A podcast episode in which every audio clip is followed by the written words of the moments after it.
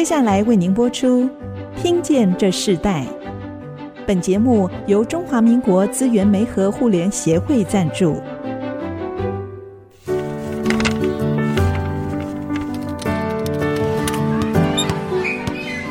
每一段经历都是学习，跳出框架，培养一个人对学习的渴望。爱，一起学习，听见这世代。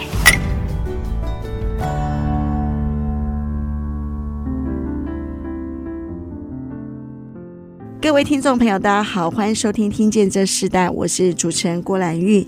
今天在《听见这世代》节目里头，我们跟大家分享的世代学习关键字，我们谈到的是港式真滋味。诚信与正直的事业守则。那在进行节目之前，我们特别的还是要跟听众朋友分享，听见这时代这个节目同步在 Apple Podcast、Google Podcast 上架。如果你在 Podcast 收听的时候，欢迎按一下订阅，就会每集收到我们的节目，收听是很方便的哦。如果喜欢我们的节目，也欢迎到 Apple Podcast。评五颗星，并留下你的心得，给我们支持和鼓励。现在从一个频道的广播进入到网络的声音的传递是越来越方便，也让所有的华人都可以听见我们的电台，听见我们的节目。这是一个越来越便利的时代。那同样的，在一个便利的时代，我们也看见在餐饮这件事情上也是。从过去的华人的八大菜系，到现在非常多的各国的美食，到整个时代的潮流、口味的改变、菜色的改变，甚至出菜的方式、大小的方式，所有都已经不一样了。但是在台湾非常的特别，港式饮食的文化一直在台湾都是没有退后的，越越来越流行。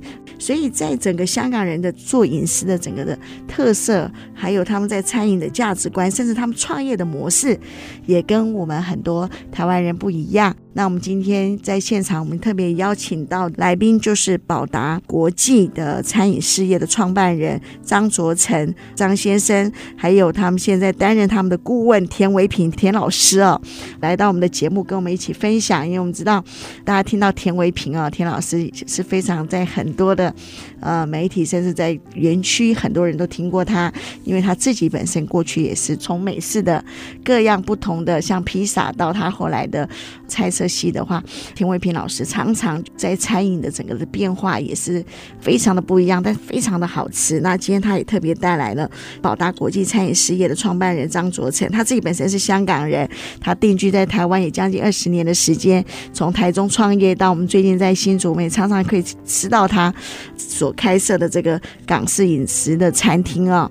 我们先请这个宝达国际餐饮事业的创办人张卓成张先跟我们听众朋友问声好。你好，主持人好，各位听众朋友，大家好。那我们也请田卫平田老师跟大家打声招呼。大家听众大家好。我为什么会称田维平顾问哈是老师哦？因为他教了非常多的学生。对对。然后他每次推荐我们吃的东西，我们一定回去吃。然后我就真的就跑过去吃，我觉得非常好吃哦。这个过程我们刚刚提到，其实港式饮食是在台湾很受欢迎的。那你自己当初为什么会创业？那你从小就是想要做餐饮这个行业嘛？哎，是。我其实对餐饮有兴趣，就是妈妈之前煮的菜呀，那些都很好吃。然后就是也是觉得说，餐饮业呢是一个很很好的一个行业了。那个因为我爸爸也跟我讲过，哎，如果是那个读书没有说很好嘛，那他说你读书读不好，你就去学一门技术啊。那技术来讲啊，餐饮业我本身就有兴趣。然后他也是跟我讲鼓励我，他说餐饮业是一个。不管在什么环境、什么的诶条件之下，都是人还是要吃的嘛，哈。所以这个行业是一个有很好的发展的机会。那你当初可以在香港来做这件事情，为什么后来会到台湾来开业呢？刚好就是我姐姐是嫁来台湾，那因为那个时候我姐夫就常常回去去香港嘛，他吃了我在那个时候刚好负责的那个烧腊部门。像我们种的东西，他觉得非常好吃啊。但是因为他说在台湾呢，他诶常常去买的，就口味没那么好啊。那然后生意都很好，他就觉得说，因为你要自己创业啊，其实香港跟台湾的差别就是在香港的那个投资成本会非常的高，因为租金贵啦，人事成本高啊，还有再来就是一些器具方面各方面都比较贵。那后来我也觉得，就是说那个时候还年轻嘛，二十几岁，然后也就刚跟父亲就讨论过，他觉得说那年轻去闯，那就那个时候就像我们常常在讲，胸口挂个勇字，然后就 来到台湾，然后来就想说创业嘛。那个年轻真的成功了，那就成功；真的不成功失败，了我们可以回去工作。那个三年轻，父母也还不需要我的那个负担，凭着自己学到的东西。去打拼看看。嗯，那我们看到你，你真的就贴了一个勇字哈，那你就来到台湾了。对，那你你当初选择台湾，你就在台中开始这个创业。可是，在这个过程中，你你不只是只有一家店，因为现在已经做到将近五家，对不对？哎，四哎对，四家餐厅，四家餐厅，这个是那个美食街，美食街。其实这个是餐厅，我是在后面才餐厅。我之前一来的是开烧腊店，烧腊店。对，在烧腊店的时候，我在台中曾经开有六间烧腊店。对，那一开就六家了，就没有就逐年增加嘛，逐年增加。对，因为我学那个时候开都是开在学区。所以你创业的过程中，你你那时候你一开始创业的时候，你觉得对你来讲，除了是离开家乡来到台湾做这个创业是一个不一样的环境之外，你觉得最大的挑战是什么？最大的挑战哦，我是觉得就是说，一开始来的时候就是会人比较没有那么的，但是台湾人非常好，让我感动到的就是台湾的人非常的好，然后很有人情味，然后再来，那当然创业其实是一个很大的学问哈，更何况我来到这里，其实资源那个人事啊各方面的一些资源都很缺乏的，那当然也是有很多的朋友啊。诶，像我姐夫姐姐他们帮我很多，在主要就是我们呢为什么会一直开，就是因为我们得到很多客人的一个肯定，然后都觉得不错啊。那后来很多人就跟我讲啊，去哪里哪里，就是我甚至有一个客人来久了，他就觉得说，哎，我在静宜那边，我有一间店面，我跟你合作还是怎么样来可以做。那后来他说我租给你也可以然后，他就引荐我去那一边，然后我们后来就经营那边开，那个时候是第三间店，所以我是觉得就是说，台湾这边的一个经营的环境啊。其实都很好，不错了。这个过程中里头，你本来是从烧腊起家，然后也慢慢客人也喜欢你的这个料理。嗯、那这样的过程中里头，你经营这个事业，然后慢慢你变成一个餐饮的集团。嗯、这个餐饮集团，它是它是不一样的突破，也不一样的经营模式。嗯、你那时候为什么会决定要做从一个烧腊店到一个综合性，嗯、甚至这个港式饮茶更多的变化？这个主要的关键是什么？嗯，那个是一个关键，我觉得那个时候，因为台中，我记得我刚来台中的时候，我开烧腊店的时候，那个时候的，诶，港式的一种饮茶餐厅呢，那个时候还蛮多的，但是后来逐步逐步的变少了。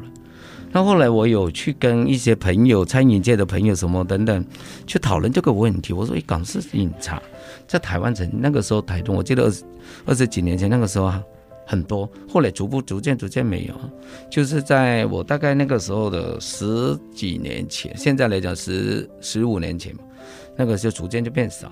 他后来因为我就觉得，就说我有去吃一些港式餐厅，他我是觉得，然后他有一些东西会变改变了一种料理的方式，或者有一些东西可能便利性、方便性这样子，慢慢的把口味啊，可能太过于在地化，还是怎么样，我不知道，就是。客人给我回馈的就是说，朋友给我回馈的意思，好像口味啊跟香港的有差别很大。那因为我在香港，我不单做烧腊，那我后来就想说，把改变一下的一种方式，因为我是认为说港式饮茶，其实在台湾是只有越来越风行。那我觉得说，我们是不是可以我把我之前的所学，我的一些香港传统，然后一些精髓的东西。把它再结合在我宝达里面，然后给一般的顾客能够吃到真的是什么叫到底的港式饮茶。所以从一个烧腊店，然后不断的增加到很多的分店，甚至开始后来张作成先生他就开始经营真正的港式餐饮这样子的一个综合性的一个餐厅的时候，其实不一样。但是我自己看到你自己所说的，其实你本身就是个点心师傅，也是做烧腊，这些本身的技术是在你自己的手上。我们先休息一下，我们在下一段部分，我们要继续请两个香港人呢，他们竟然在同一个饮食文化、港式饮食文化在台湾相遇。我们下一段要继续请呃田维平老师跟我们分享，他也跟这个张卓成先生他们彼此一起合作的这样子的一个机遇是什么样子开始。我们稍后回来。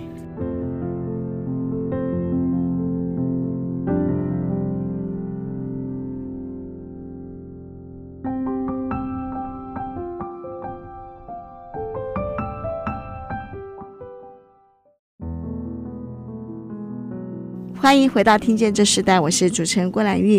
今天在《听见这时代》节目的现场，我们邀请到来宾是宝达国际餐饮事业的创办人张卓成张先生，还有他们的顾问田维平啊，田顾问，宝成国际餐饮事业里头田维平田阿姨啊。我们通常我们认识啊，田维平田老师，我们都称呼他为田阿姨。他担任了这家餐饮集团的顾问的工作，所以我们在这一段，我们先请那个田维平田顾问啊，跟我们分享。你自己，你也是做餐饮的。其实我们尤其在新竹这个区域里头，很多人都吃过你的料理，也吃过不同的，从美式到华人到广东菜，各样不同的菜系都吃过你所经营的这样的事业。我们可不可以请阿姨分享一下你自己的餐饮经验呢？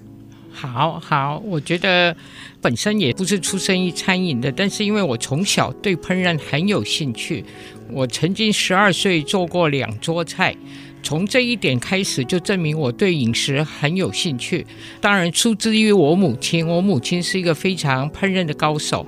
那我常常在她身边学到一些东西。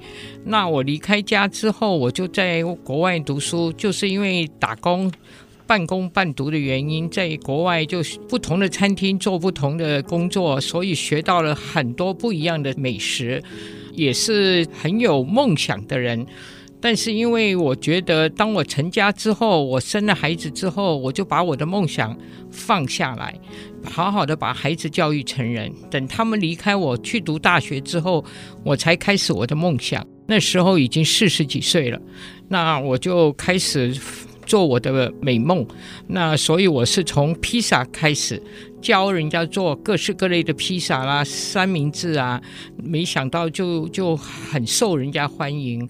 做了没多久，我第二个梦想又来了，就是做中餐，啊，在在一个地方开了一个小型的广东菜。那我想目的是想探视一下台湾的朋友对广东菜的爱好。那做完之后呢，因为租约的问题就停下来了，我就去做西餐啊。这个西餐也是场面很大，三百人，在交通大学那个地方，那也是做得很成功。就这样陆陆续续的做完这个，就回到去科学园区。那时候刚好科学园区在发展得很好，我在金山街那边开了一家很大的餐厅，也是可以容纳三百人。那我所做的广东菜是道道地地的广东菜，因为我请了一个非常有名的师傅，就这样子，然后又开了水饺店。我的水饺店当时开的时候，被台湾的朋友骂到臭头，他说台湾到处都是水饺，因为他们没吃过我的水饺，不知道我的水饺是什么样的。后来没想到一开了之后就很爆红，尤其科学园区那些大佬超爱吃我的水饺。之后我自己又开了一个创意料理，是我自己亲自在厨房炒菜的，而且里面的菜全部都是我自己的私房菜，还有我自己发明的菜。那最后是因为我出了一本书，要到处演讲，所以我没办法兼顾，所以我就慢慢的就把这些餐厅就收了。很多人都舍不得，他说你东西那么好吃，我说这就是我的梦想。当我梦想成功了，我也没有什么遗憾了。那最近呢，因为我常来爱买买东西，忽然间看到一个招牌出来说快要开幕了。就看到这个茶餐厅，当时我还以为我的老花，我跑到前面去看，真的是耶，所以我就一直想来品尝。那因为是疫情的关系，这个餐厅到最后可以内用的时候才可以吃嘛，哈。那我第一次去吃的时候，我吃了两口，我马上断定这个是绝对是道地香港师傅做的，因为我们香港人吃东西嘴巴很刁，道不到地进了口马上就知道了。后来就是因为这个原因认识了这个张老板。他的确也是香港人，我们就谈起来。那在谈话中，我觉得这个创办人张老板他做事很踏实，而且他的观念跟我很像，都是以凭良心来做的。那再讲上大家的理念，事实上他可以做到我的儿子啊，因为我儿子四十二岁，他才四十六岁。最重点是这个茶餐厅就是我的梦想，所以我觉得。我自己成不了，人家成了，我也愿意伸出我的手来帮他。再加上我也曾经做过六个餐厅的老板，我知道那种辛苦的哈。我希望就是说我能够帮他，他留着他的好体力、好精神，再去进行他另外要做的事情。所以我自己主动的说要帮他。在这段时间，我们的谋合力很厉害，可能这是缘分到了。这是非常特别啊！你们其实你们两位都是香港人，你们而且你们的家庭也都是香港人。对对啊，这这个其实就像天阿姨说的。他一吃就知道这是香港人自己做的。是。可是刚刚田阿姨有讲到一个很重点，其实从二零二零年到二零二一年，我们还是经历了疫情的这个时代。对。然后，其他对的餐饮，其实大家非常喜欢茶餐厅，这个餐饮的起伏和变化也非常的大。那在这个过程中里头，张先，你有遇到很大的挑战吗？嗯，确实，我来台湾二十几年，真的这一次的感觉到那个疫情影响的挑战，对我们来讲也是非常大的。因为一开始不能内用嘛，只能靠外送外带啊。那你很多东西，你租金啊、人事成本都一样的，但是你外带又还要打折，还有营业额是差很多的，大概两三成，变成很多东西。其实这个对我们来讲，其实店家来讲是确实是一个很大的挑战。那我们就也是有做各方面的一些我们的产品呢，我们也港式点心嘛，然后我们自己做。我们也有在网上去卖冷冻包，还有有些餐点也是可以诶冷冻包带回，就是给一些客人啊，他因为吃习惯，他不能出来买或者不能吃嘛，然后就带回去自己简单加工一下就可以吃，所以那个时候我们就会多方面的去执行。所以这时候你也遇到田维平田顾问，那你觉得你们两个的这个配搭里头，你觉得对你的帮助最大的是什么？我觉得就是这样嘛，田阿姨她是一个人很 nice。比如说啦，像一般我们来讲，一般我们就认识的香港人很多，但是真的她那种心呢，真的我感觉得到，就是她真的想要帮我们。然后她也讲出她真的有一个她自己想要曾经经营这种港式茶餐厅的一种还没有去做到的，人，他说可以。那我觉得这样子，因为我来讲，我来开新竹这间分店，其实刚好在疫情开始。四月底开始装潢，然后五月就开始疫情，所以那个时候很多朋友都跟我讲：“哇，那你真的还要做吗？”我说：“有时候这种东西做生意，诶，是长久的，疫情是一段时间的。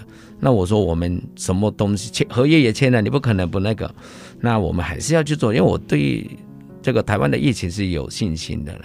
所以我那个时候也是开，所以呢，我也觉得就是说我那个时候坚持的开新竹这间分店。”对不对？不知道，但是我最起码坚持下去了。我认识田阿姨，这是个我很大的一个人生中呢，可能就是一个幸幸运的一个一件事情。对，我觉得感觉到他真的很有能力，因为一个餐饮业来讲，我觉得他是一个很厉害，我觉得认为他是一个。很厉害的女强人。刚刚私底下，其实张竹成先生说，他当初带了一个勇志哦，来到台湾来创业。后来他就遇到另外一个带着勇志的这个餐饮界的前辈，就是田伟平田田顾问。他说：“哎，他们两个在香港人都有一个勇志啊，这个勇敢让他们可以来实现他们的梦想。然后彼此在台湾又在你的一个来到新竹开了第一家分店，对不对？然后来相遇，我觉得这是一个非常好的一个合作。我们先休息一下，我们下一段继续要。邀请两位跟我们分享，其实这个餐饮服务业很重要的就是餐饮的服务的价值，在台湾这个餐饮服务业是真的是，其实是非常多人进入这样这个行业，但能够在这个行业中维持一个价值和品质并不容易。我们稍后回来分享。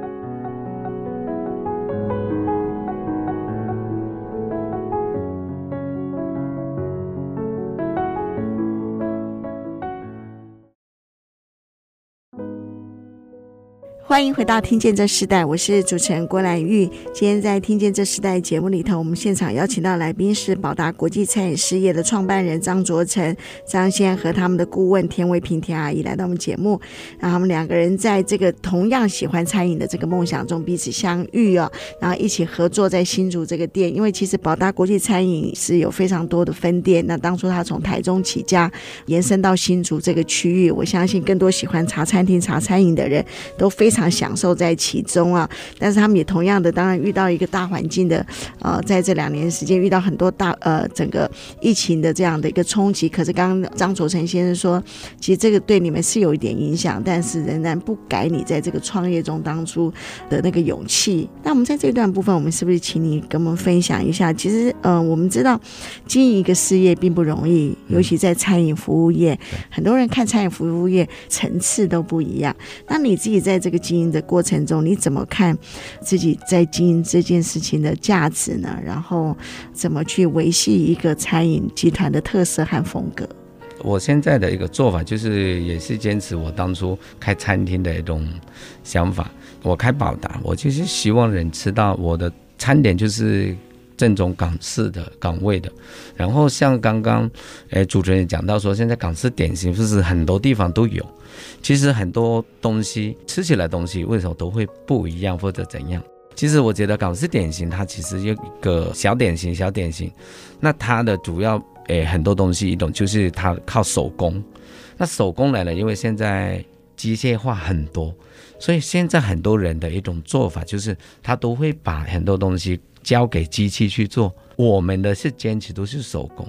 像我们的一些烧麦也好，或者是虾饺也好，都是用手去做包，就当然一定要手包了。然后再来主要就是肉，很多人就会叫回来绞肉回来，或者用机器去搅碎，然后再来去做成那个饺。那你很多东西肉，当你搅碎了以后，破坏它的组织，那你就没有那个胶质，没有胶质就是会。不好吃，其实所以我们很多东西就会坚持用手工去切肉啊，或者是手工来去包啊，或者其他的等等。我觉得做法其实大同小异，只是都是看你的细节。其实很多东西我们常常会听人家讲，成功与失败就是看细节。所以我们的东西料理做个厨师，我觉得说很多东西就是要坚持一个自己的理念，就是不能说把消费者当成是一个门外汉。其实现在的消费者是非常厉害的，所以我们不能随便糊弄一下就可以那个。嗯，对，是你自己本身就拥有这个厨艺，嗯、那当然就是你你管一家店，你自己来做这整个的料理的整合，对，甚至品管是非常的容易的。可当你成为一个集团的时候就不一样，你要怎么去训练你的厨师，然后在每一个品质上是跟你一样注重细节，嗯、一样的精致呈现呢？那我们会有一定的一个制定一个 SOP 流程。不要去走那种捷径，我们该怎么样做的，该怎么样的，那我们就怎么做。因为我们会有一个要求，不是说为了一个量而去把那个简化它的过程，跨过这个红线，你要该怎么做的，嗯，那那个品质就会稳定。是，通常你是怎么训练一个厨师来跟着你一样的，对，呃，品质跟着你一样的技术，你通常要花多久的时间？当然，一般来讲。我们有一些师傅，诶，领悟能力比较好的，大概读半年啊，然后差不多慢慢慢慢可以上手，就会慢慢会比较那个，也有一些会比较久一点。那基本上会有一定的那个流程。那我现在也是有一些师请的一些师傅，就是会有一定的基础的经验的师傅，然后慢慢的去给他。其实这个东西，我常常很多师傅都会跟我讲啊，他以前怎样，我就跟他说。你以前怎么样？你先保留，你再来这边，你符合我的要求，你做到我的要求，有问题我负责，我不是要你负责，所以你只要把你自己先放空一些你的旧思维，来到这里，你要有我给你的一些思维，你去做，有问题我负责嘛。如果你是按照你的方法，你的一些旧的一些做法思维去做，有问题我当然就会找你，所以我都希望他们就我们就就。来到这里就是要融入到我的一个思维里面来。是，我想问一下田维平田顾问哦，你是先成为他的客人，然后现在成为他的顾问，然后你自己在这过程中里头，如果今天要你推荐宝达餐饮，它最适合，可能有些人对港式饮茶是已经非常熟悉的，有些可能是初入的这个消费者，怎么去介绍他们这个宝达他们的最重要的一些菜色的料理，那你会怎么推荐呢？对这个餐厅的一切的食物都是亲自亲为的，所以我最有信心。那这个料理的方面，我完全不担心。我现在在那边做这个顾问，我最注重的就是客人的反应。啊，当客人在看菜单的时候，你看他的眼神就有点模糊模糊的。这种朋友大部分都是不懂什么叫茶餐厅，你知道吗？那我就会前去告诉他，解说什么是什么，什么是什么。像有些朋友呢，他就觉得不想吃点心的话，我们有套餐啊，里面也是包含我们的主要的东西。那除了这些问题之外，我很注意，就是当客人吃的时候。比如说，呃，我讲一个很特别的，就是煲仔饭。这个煲仔饭是我们广东人古早古早吃饭的方式，但他们因为对这个没概念，所以他们不知道为什么要用煲仔饭。然后端出来的时候要有一小盆的，呃，一小盘的那个酱油要淋上去。然后我就会教他们这样吃，尤其是我们的广州炒面、海鲜炒面，那个面是脆的嘛，那这个台湾是没有的嘛，那。我就会告诉他，这个里面就是有放了一点点的碱哈，所以他吃出来的味道就是不一样。那很多客人第一次来的时候有点吃起来觉得怪怪的，但是第二次来他非要点那个，那你就觉得说他真的被我解说到很喜欢吃。是，然后玉香酥鸭也是我们香港人的道地手工菜。我自己超爱吃煲仔饭，可是我知道煲仔饭经验就是你一定要等，或是预先订。对，对不对？我那天本来有一天 要吃，阿姨就跟我说你要等一下啊。我说那我下次再吃。可是像我自己如果去点，我就不会点你们的咸水饺，因为对我来讲这个口味是。对对。可是哇，当你推荐我吃的时候，我觉得非常好吃。我跟着我一朋友一起去吃的时候，我们两个说这个点心超好吃的。所以其实有时候我们自己的口味是很习惯的。可是我发现，哎，宝达有一些很特别的点心料理，是我们可能不会去想要吃，可是一吃了我觉得很棒的。那个咸水饺真的很厉害，真的就是很有层次感。对，它外皮脆，里面会有 Q 的，然后再加上里面的那一些料的香气出来，是那种爽口啊，有香气啊，那些真的非常。最重要是台湾很多朋友啊，喜欢吃那个芝麻球哈。其实芝麻球跟咸咸水饺的材料一样，一个是咸的，嗯、一个是甜的。哇，可是口感真的是不一样。一样对对我，我在这段时间做这个啊，我介绍了好多客人，我说你放胆吃，如果真的不你不喜欢吃，我买单，你知道吗？没想到他们吃完之后，他们说下次还要再做，对，还要外购。我真的是有这样感觉，我非常推荐给听众朋友。然后我们制作人刚刚哇，眼睛也睁很大，可能下次可以一起去吃。那我们在这段休息之前啊，我们要请阿姨给我们推荐一首歌曲，这个歌曲带给的意义，我们也可以跟听众朋友分享一下。我我推荐给大家这首歌，叫做《我的未来不是梦》。为什么呢？因为我觉得现在这个时代啊，都很尊重个人的思想。我也希望年轻人大家都有一个梦，但是这个梦是踏实的，而不是幻想的。你要从最基层的地方去学习，学习成熟了之后，再来发挥你的梦。我常常觉得，人在这个世界上，在这社会上。最重要是你自己要去亲身体验，从最基层的做起，你才会有更好的将来。这就是我希望大家年轻人或者任何一个人有梦的人都能够照着这个方式去做。好，那我们就在这首歌中，我们先休息一下，我们稍后回来。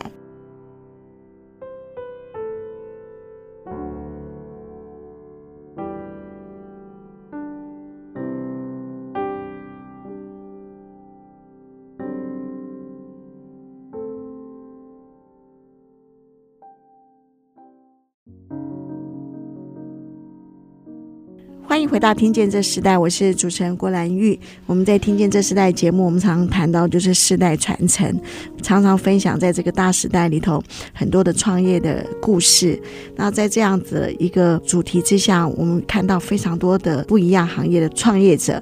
那我们也看到他在这个创业的过程中，每个行业都有不同的专业，也不同的坚持，甚至在这个坚持的过程中，必须要付上很大的代价。那我们今天邀请到来宾是宝达国际餐饮事业的创办人。张卓成、张先，还有他们的顾问田维平啊，顾问来到我们节目。那我们在这一段部分，我们先请张卓成、张先跟我们分享一下。刚我们私下请你曾经谈到说，你的很重要的主厨也是香港人嘛？那你为什么在这样的事情上这么坚持？因为你已经来到台湾二三十年的时间，做这样子的一个餐饮里头，你为什么对主厨，这香港人真的就要一定要香港人来做港式的饮茶的厨艺的人力，还是在台湾你你没有办法有这样子一个？培养呢？其实台湾也有，我其实也有一些主厨师傅都是台湾，但是因为我会为什么会有些坚持，就是比如说香港的师傅了。其实我也觉得，其实做餐饮业来讲，也没有绝对嘛。但是有时候香港人会有一个特别的那个，其实认识香港厨师的人都会知道，香港的师傅他就是一个我们台湾这边讲是龟嘛要求。要求很重要，然后很坚持，就像我刚刚讲的，就是说，坚持我的东西，比如说一定要怎么样的，我都会去要求他们要该怎么样，诶的 SOP 流程要去做，不能去简化。其实简化哈，其实一个很大的伤害，对，对一个出来的餐点，它就会影响到它的结果。哎，其实我觉得，就是也不是说特别要请香港师傅，其实很多台湾很优秀的厨师，真的也很多。但是我们就因为最起码可能我做的，我为什么会这样？就是因为我要坚持做一些，就是我的餐厅表达就是要道地的港式的。那我如果是这种信念的时候，我跟香港的一些在香港学的师傅，他们会有跟我比较接近的一些理念或者的做法要求。比如说我要跟他讲起来哪一个干炒牛肉河粉，好了，这个也是。对香港式餐厅来讲，是一个很道地跟很有技术性的，然后也是一个很特有特色的一种餐点。那我们讲到它，我那个干炒牛肉河粉，它就一定要干。那很多时候就是该怎么样去做，我要求要干或者要怎么样，那我们一讲大家就明白就通。有时候很多东西会比较沟通方面会比较有一种共识了。嗯，在那个饮食的那种味道，那种坚持是会很相同的，对不对？对，比较接近，最起码我讲一句，他就知道我要什么，所以会比较沟通起来会比较有那种，然后我们呈现出来的餐点。就是会比较是我要的那种东西，嗯，那难怪田阿姨一吃就知道是香港人做的啊，然后就成为了顾问，对，对不对？那你自己在担任这个宝达这个餐饮的顾问的时候，你你最享受的是什么？最大享受是感动，因为完全就是我梦中的那个情景啊，就是到地，他做事真的很认真，而且我觉得客人给我的反应。带给我的快乐，是因为我们的东西好吃，再加上我的解说，那客人觉得一进了餐厅里头，他觉得这个餐厅就像回家一样，啊，有些这已经是固定来了，好，那我是觉得说做一个餐厅，让人家感受到回家的那种感受，因为我比较重视家庭，那我觉得这个餐厅是。非常有前途，也带给新竹市更大的空间，多人去吃，这就是我认为这个餐厅将来的前途是无可限量。其实世代传承，我们还是会面对现在的年轻人的想法是跟我们不一样的。嗯、那可不可以请张先跟我们分享一下？那你觉得，如果有一个跟你一样，当初这么年轻来到台湾，甚至他们可能想要在现在这个环境里头就想要进入这个行业的，你会给他一个什么样的建议呢？我给他建议就是，其实自己要定立一个目标，还有要自己要有一定的要专业的，不能就是比如说会受到人家的一个影响。比如说很多人就会给你建议一些，像材料啊不要用，就就用稍微啊不好的，或者是啊有一些东西简化。就刚刚我的坚持自己的一个理念啊，我的要求下，其实年轻人创业其实很多。就是一定要有一个坚持啦。然后你的宗旨是什么？然后比如说你不管做台湾菜也好啊，或者是你啊广东菜也好，什么菜都好，我也觉得要有一定自己的风格了。但我很好奇啊，就田阿姨，你自己有三个孩子，你他们也没有经营餐饮。张先，你自己两个孩子好像目前也还没有接你的事业嘛？哈，那你们对下一代有什么样的？如果今天在最后节目，我们我们先请田阿姨分享，你对于下一代你有什么样的鼓励他们的话语？然后在世代传承，你觉得最重要的价值是什么？你想留给下一代的？我觉得现在的年轻人啊，我觉得他爱读书，我们尽量栽培他。如果他们不爱读书的，就尽量找他们自己喜爱的，因为当他们喜爱的时候，他们可以付出四十八小时的工作时间，他们都不会觉得累。好，他我觉得现在的时代跟以前不一样。我们方为父母的，不要用自己的理念去推小孩去做你要做的事情，让小孩子自己去发挥他的事情，是这样子，他这一生就会觉得很快乐。哈，真的成功与失败不是很重要，重要是他可以达到他的梦想，跟他他心目中要过的人生，这是我觉得。最值得让年轻人去思考的地方，嗯，就如你自己实现你的梦想一样。那张先生呢？我觉得田阿姨讲的非常的正确。其实真的就是像我的父母，也是给我一个自己的选择，他没有强迫我一定要去读书怎么样。当然，我还是建议你现在的年轻朋友能读书，尽量一定要去读，读好书，不要像我现在觉得哈，书要用时方恨少。四四十几岁又要回去读书，对，而且张卓成先生跟他的孩子一样，他回去念 EMBA，他的孩子也正在大学，对这个阶段，对不对？真的，对对对，所以其实我就是觉得说，我为什么现在去念书，就是我觉得你之前读书读的不够，很多东西你在创业的当中也是吃了一些亏，诶，就很多觉得就是说啊，没有学到一些很多的知识，然后。当然，那我们也是有一些，我们就是学的是技术嘛。那我也是就用我的技术来去加强我的不足。然后还有一个，我建议年轻朋友就是说，不要去计较，不要怕吃亏，不要怕多做事情。我来到台湾是创业的，我在香港，我在学习的当中，我是从来不会去计较。我做学徒，我从来不会计较我会比人家多做东西。我的上班时间。比如说几点，我几点就会下班，我没有去计算过这个东西。在我的时间里，我的脑子的字典里面是没有上下班的时间的限制，还有我的工作量的限制。建议年轻朋友要定一个自己的目标，就是我定出了目标，我就往餐饮这个专业里面去发展。我就是一定要去学，不管什么都学。我在学习的当中，我从来不会去跟人家讲说，我跟这个师傅他教我什么，我都接受。我就认为我好像现在大家不管你师傅教我什么，我都把它学起来。学起来以后，我有机会我做师傅了，我做老板了，我就将把我自己之前学过的所有的东西翻出来，我认为最好的东西拿出来。所以我今天宝达的特色就是我之前所有的师傅教给我的的所有的精华在这里。所以这就是我的特色。你说另外一个人可不可以做到完全像宝达一模一样？不可能。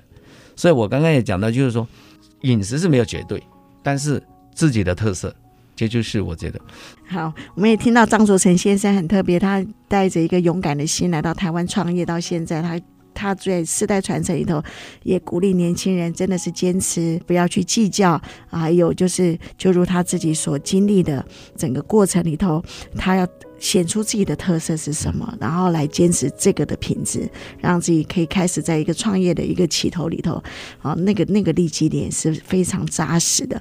我们也今天非常谢谢你跟我们分享你自己在这个宝达国际餐饮事业创业的故事，也谢谢顾问田伟平啊，田顾问来跟我们一起分享。那最后我们要请张卓成先生跟我们分享一首歌曲，也推荐给我们的听众朋友。呃，我选那个《光辉岁月》。好，光辉岁月，对不对？好、嗯，好，这到底的香港歌曲啊，我们也在这个歌曲中来跟听众朋友说声再见。听见这时代，我们下次再见，拜拜，谢谢，拜拜，拜拜。听见这世代，建立爱的连结。中华民国资源媒和互联协会邀请您一起启动公益资源。实现分享与给予的良善社会。